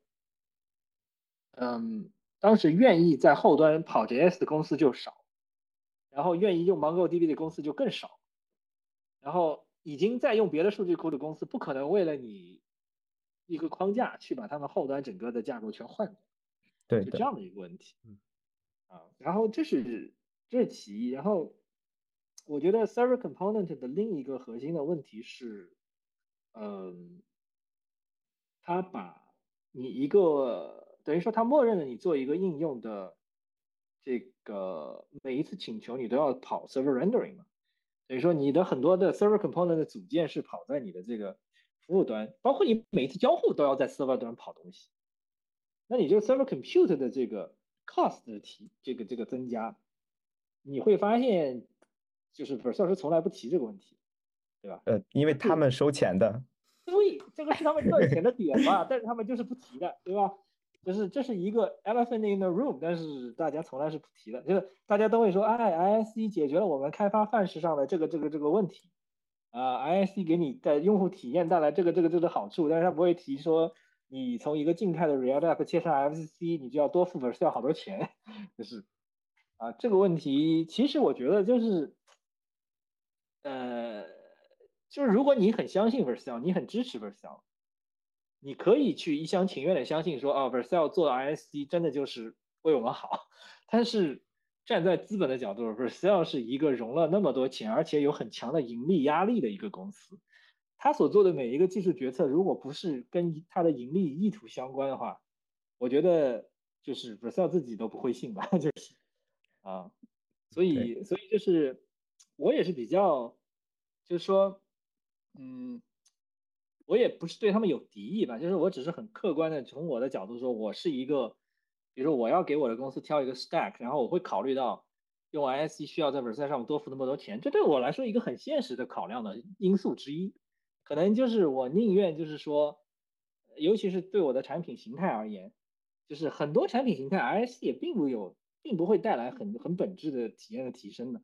对吧？是的，就取决它它核心场景其实还是电商这种对于首屏加载速度极致要求高，而且是本身又是一个数据很多样化，数据一直要求 freshness，而且每个用户看到东西都不一样的这样的一个场景，就是这这不是所有的人都是在做这样的应用。对吧所以这也是为什么我之前说它不是银带，尤其是考虑到它在，嗯，再加上就是具体，我觉得这个它要解决的这个整体的一个问题，就是说在能够让你顺畅的在组件里面把数据的这个需求作为一个你的代码切分的一个单元，同时能够在呃。让你的这个真正 fetch 数据的这个行为能够离你的这个数据源更近，就在服务端去做的这个事情，我觉得这个是 make sense。但是它呃，首先它并不是所有的场景都值得这样做，其次是我觉得他们在纯粹的开发体验这一块还没有完全的把这个问题解决透，就是因为你也会发现很多用 pages router 的人切到 app router 就觉得不行啊，不爽啊，用的不爽。就是每天都在挨骂，感觉在 X 上。每每天每天都在煎熬，然后最后说：“哎呀，这个受不了了，use client 一把梭吧。”就，那你还用它干嘛呢？对吧？然后呃，我觉得就是这个这个还是一个还要他们去慢慢慢慢去琢磨、慢慢去打磨的一个一个东西吧。我觉得还在一个比较早期的过程里面，就是出于这个资本的这种需求，会把它吹的稍微过一点。我觉得。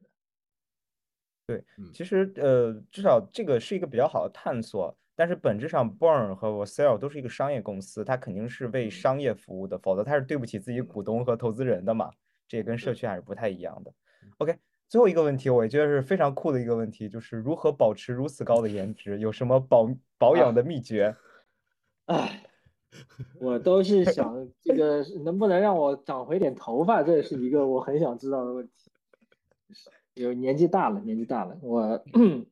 我我说实话，我老婆经常说我现在下巴比以前圆了很多，就是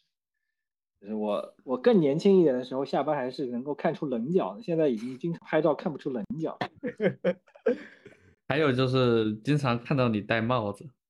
对呀，呃，对，戴帽子频率变高了。对，发量的问题还是一个很现实的问题。可以去植发。等我再多多再多赚点钱再去植发。写了 VUE，但是植不起发，对吧？我们前边呃刚才从开始到聊到刚呃这会儿，我们从呃聊了很多话题，大体上我们从聊了一些技术产品，我们围绕 Will 围围围绕 Wait 那聊了一些演进一些趋势，一些背后的呃迭未来的一些迭代呃以及背后的一些思考。那么后面呢，又呃围绕一些两个社区的呃两个作品的一社区协作开源氛围，我们也展开聊了很多，也谈到两个项目的一些相同和不同。那我们也后后后面呢，围绕一些类似的前端的一些趋势，一些呃特定的一些工具生态，那也展开了一些那个呃那个讨论。那也涉及到前端相关的，涉及到整个前端往后未来的一些展望。这是整体前面的内容。那我们进入下下半部分，就呃比较轻松，呃大家可以往后躺一点的，呃就是躺到椅子上的一些话题，呃就是个人生活相关的。呃，我看之前你也在那个 X 上提到过，就是前段时间像 Vivo、像 Wait 上大会比较多，现在基本上都是呃允许就是线下去去参与了，你感受如何？习惯吗？呃，挺好的吧，因为其实是，其实我从一七一八年开始，我就频繁的，就是去每年可能要参加十来个会这种这种程度，最多的一年一次，最多的一年可能就是有有十多个会，就是，然后到了疫情之后，突然就啪一下断掉，什么都没有了，就是直接空白了三年，然后。然后到去年开始，总算又开始重新去去参加一些会，所以就是，呃，但是这个中间有意思，就是因为，呃，疫情之后嘛，有两个娃了，现在，就是，就是有娃的话，其实现在我也不太好像以前那样，什么一年十几个会这样了，就是，所以我现在会比较挑一点，就是，呃，也要考虑时差呀，年纪大了调时差也挺累的。就是要考虑时差，考虑飞多久，然后考虑这个会有去多少人呢？就是，以及有些有些时候是，比如说像日本现在就比较开心，因为日本同一个时区，呃，或者说时区比较接近，然后又比较近一些，而且日本这一次的会又是，日本其实也挺挺那个的嘛，因为一八年办的第一届，然后后来第二年遇到台风，然后接着又是三年新冠。然后这这边这这个第五年终于办起又办起来了，所以怎么说也得去支持一下嘛。嗯，然后嗯，现在回美国会比较累一点，回美国我现在要飞二十多个小时，就是有些地方，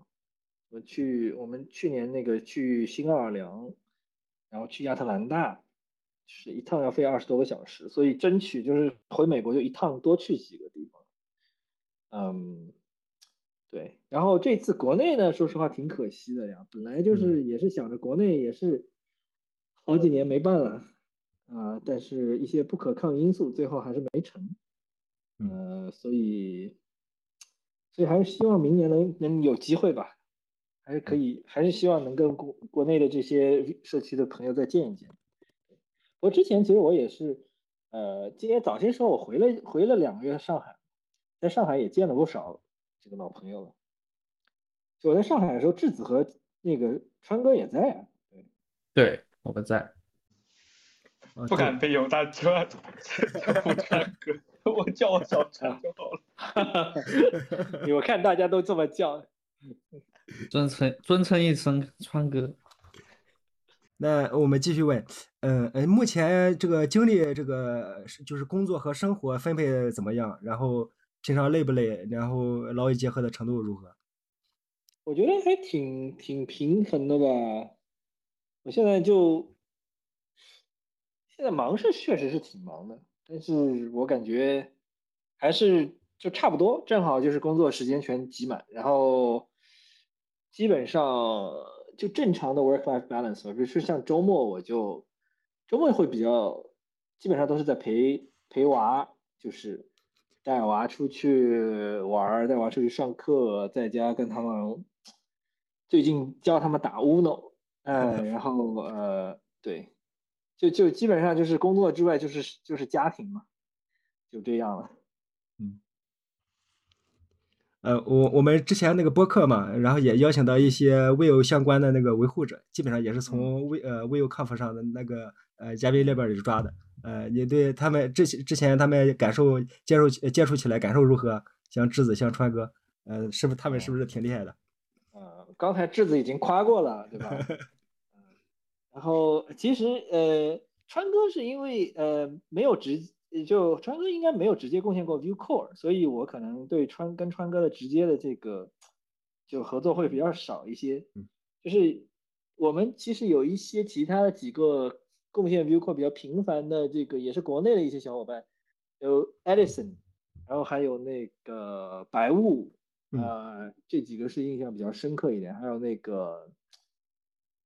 还有几个 ID，什么张中和、Alfred Sky Blue，这些应该也是国内的小伙伴。我觉我觉得啊，嗯，就是对，国内这这边还是有挺多熟面孔，还有还有科比，我觉得对年轻人，科比，对对对对对。科比哥现在在搞那个 Dev Tools，对，嗯，我觉得都是都是很有潜力的年轻人嘛。然后就其实有一些 PR，其实我也挺那个的，因为有我搞 V 的时候有几有几个像他们提的很多 PR，可能就我就晾在那边晾个几个月 之类的，就其实也挺不好意思的。所以我是希望就是质子可以重新调动一下他们积极性。嗯嗯，push 一下质子，对吧？对，我在最后说说说敢说敢说这个，嗯。呃，目反而目前是之前之前是反向 push，push 一下游戏，是吗？叫什么？赶紧上班不回。质子这种就公开在推特上面 PUA 老板这种，别喝酒了，该继续了。呃，最最近忙什么？最近有什么想学的吗？然后技术类的或者非技术类的？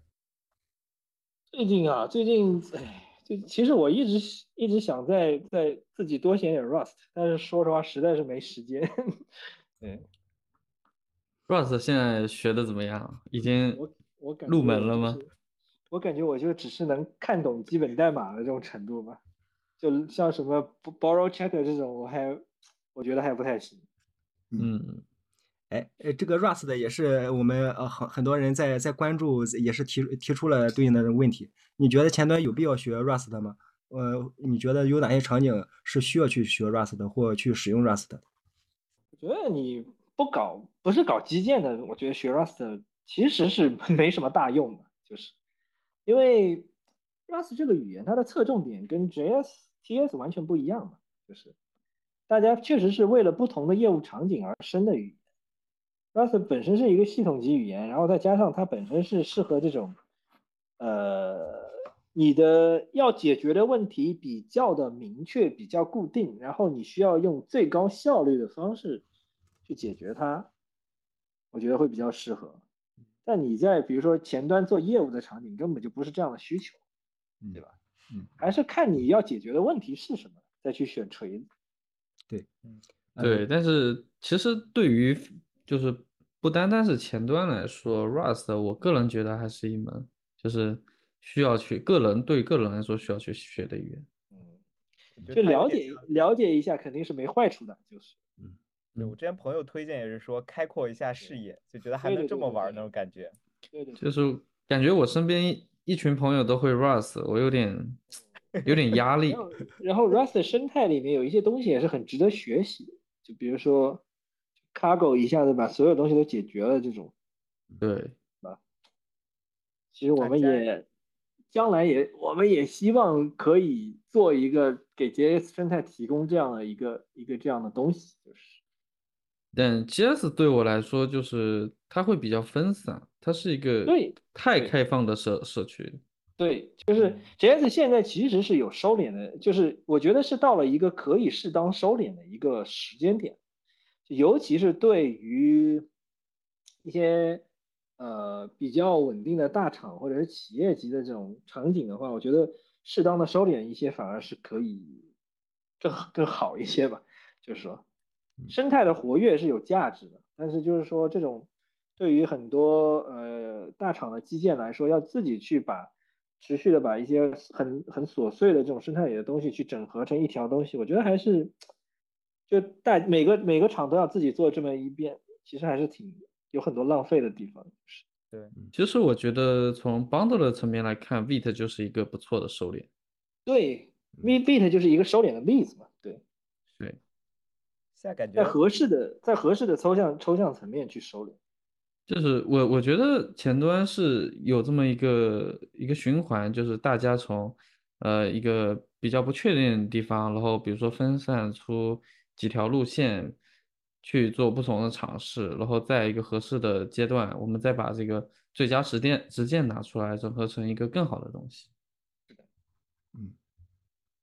那既然是闲聊，我也问一个比较大家都比较关心又比较俗的问题，一一般可以简单答一下，就是如何看待大模型？大模型，哎，大模型，我觉得就就嗯，日常使用其实确实挺有用的嘛。我自己也是 ChatGPT Pro 的这个就付费用户，但我就发现，在实际写代码的时候，跟你写什么代码很有关系吧。就是写搬砖的代码，我觉得大模型帮你搬砖很有效率，但是但我写的代码，大模型基本上帮不上什么忙，就就很多时候我只能是真的是写到一个很具体的工具函数的时候，我可以让他帮我写一下。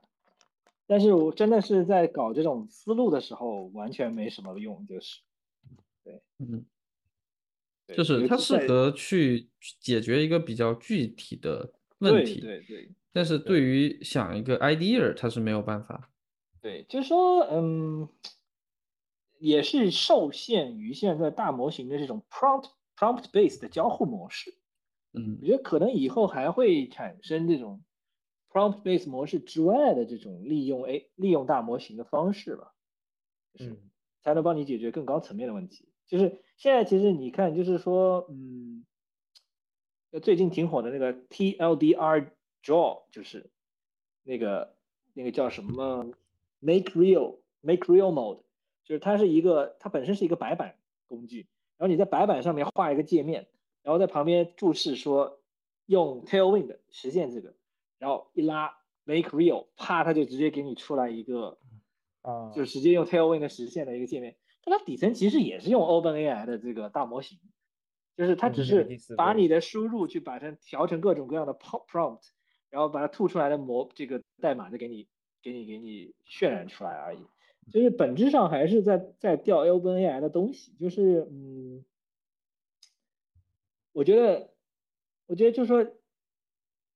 甚至你会发现，就是在界面设计这一块，比如说像 Vercel 那个 V 零，我也试过了。说实话，呃，也就这样吧，就是呃，有点一般，甚至呃，对，就是有点一般，就是嗯，怎么说呢？就是说它作为一个 Proof of Concept 是挺酷的，但是你说我真设计一个网站，我会用它来设计吗？好像不太行，就是这种感觉。要跟他说太累了，不如直接写代码。对，就是。其实我最近也在重新设计一个页面嘛，就然后我是跟一个比较靠谱的设计师在合作，就这个设计师设计出来的东西，这真的就是我觉得你现在就任何 AI 基于基于 AI 的东西，你要给我搞出这个来，做不到的，不可能，就是，所以就是呃，我觉得在每个领域现在就是最我可能觉觉得就是对 AI 现在最受冲击的还是这种文书这种。一个是文书这种东西，另一个是这种呃，就是一些比较对对于独创性要求没那么高的图片生成，这两块确实是，呃，就是确实是就是说它是一个非常适合的用例，而且也确实就是把这个原来做这些活的人的活真的是就就就抢了。但是我觉得在很多有需要创造性或者说需要有呃高层次的设计的经验的这种东西上来讲。大模型目前还是一个很很糙的一个阶段嘛，就是，对，其实刚刚伊万提到那个点也是，就是其实大模型之前就有了，只是大家不知道怎么去用，怎么去激活它。然后 OpenAI 提出了这种 Chat 基于 Prompt base 的这种激活方式、交互方式。所以，但这是正确的方式吗？这是最好的方式吗？不好说。未来会不会有其他去激活大模型，让它让它的智能涌现出来的方式，可能也会有。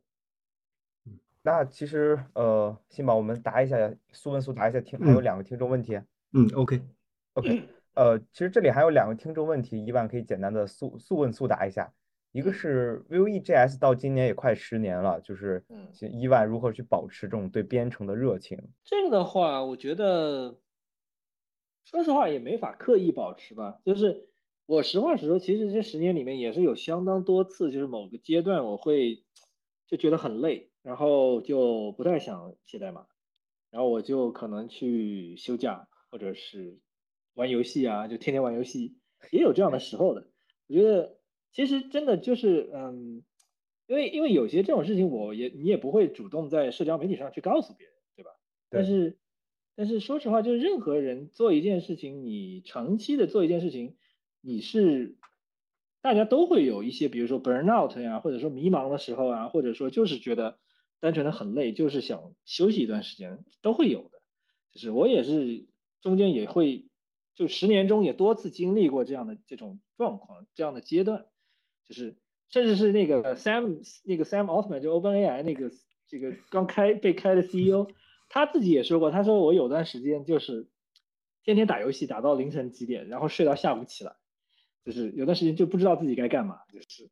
我觉得再牛逼的人都会有这样的时候，所以 我觉得就是没法保持一直保持百分之一百热情，很正常，就是就是人就是是起起伏伏的嘛。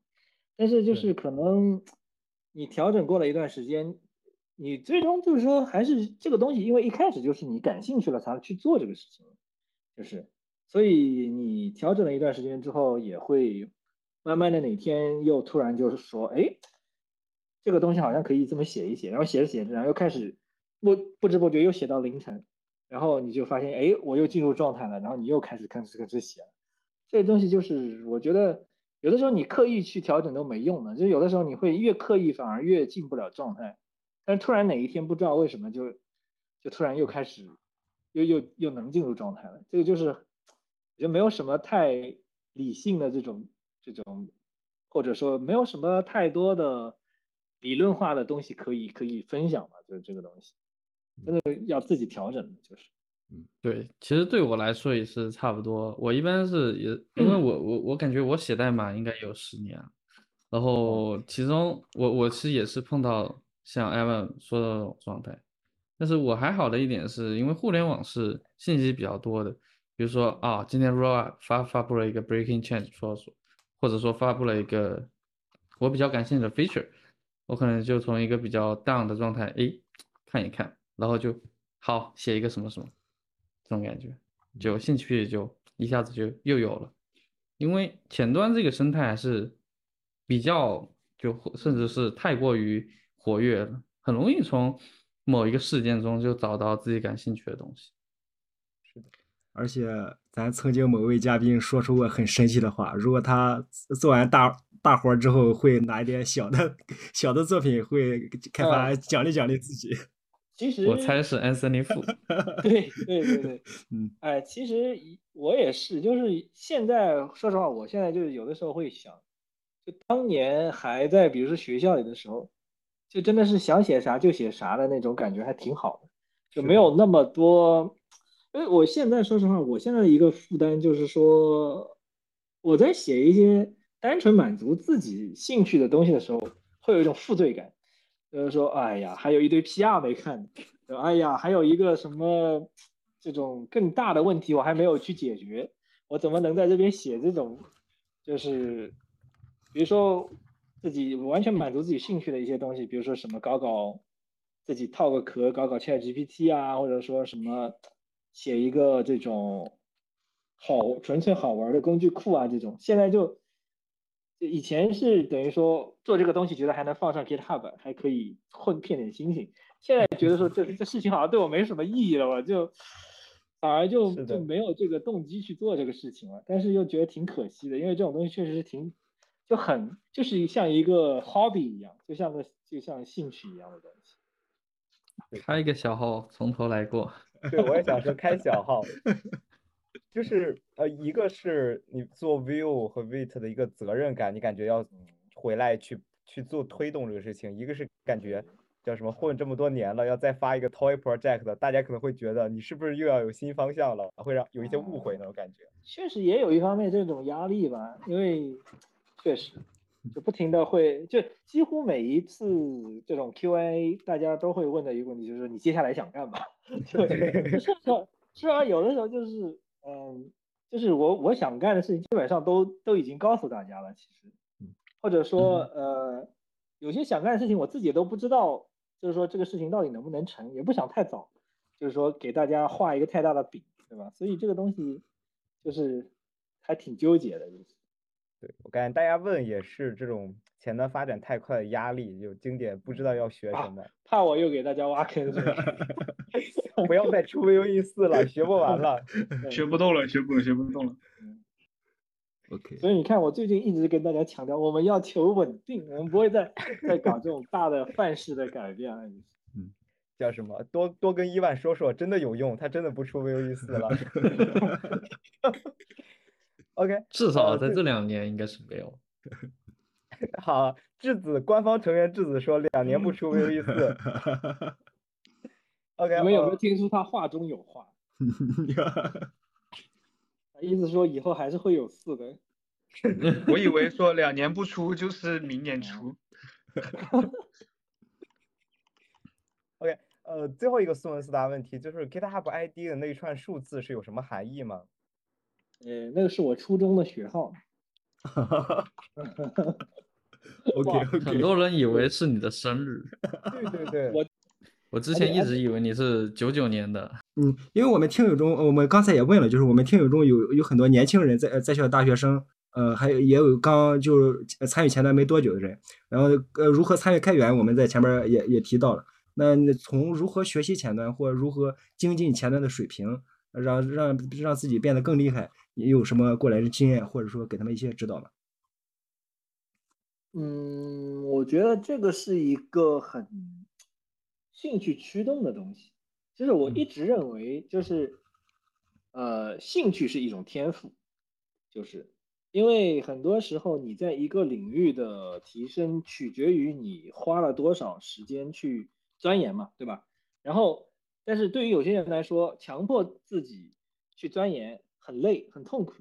但是对于有些人来说，钻研一个东西就是乐趣。他觉得说，我就是给我一天十二个小时都不够，我就天天可以搞这个东西，这其实就是一种天赋，其实我觉得，对吧？所以你你如果能够进入那种说钻研了一个东西一天，我觉得说啊时间不够用，我还要继续搞，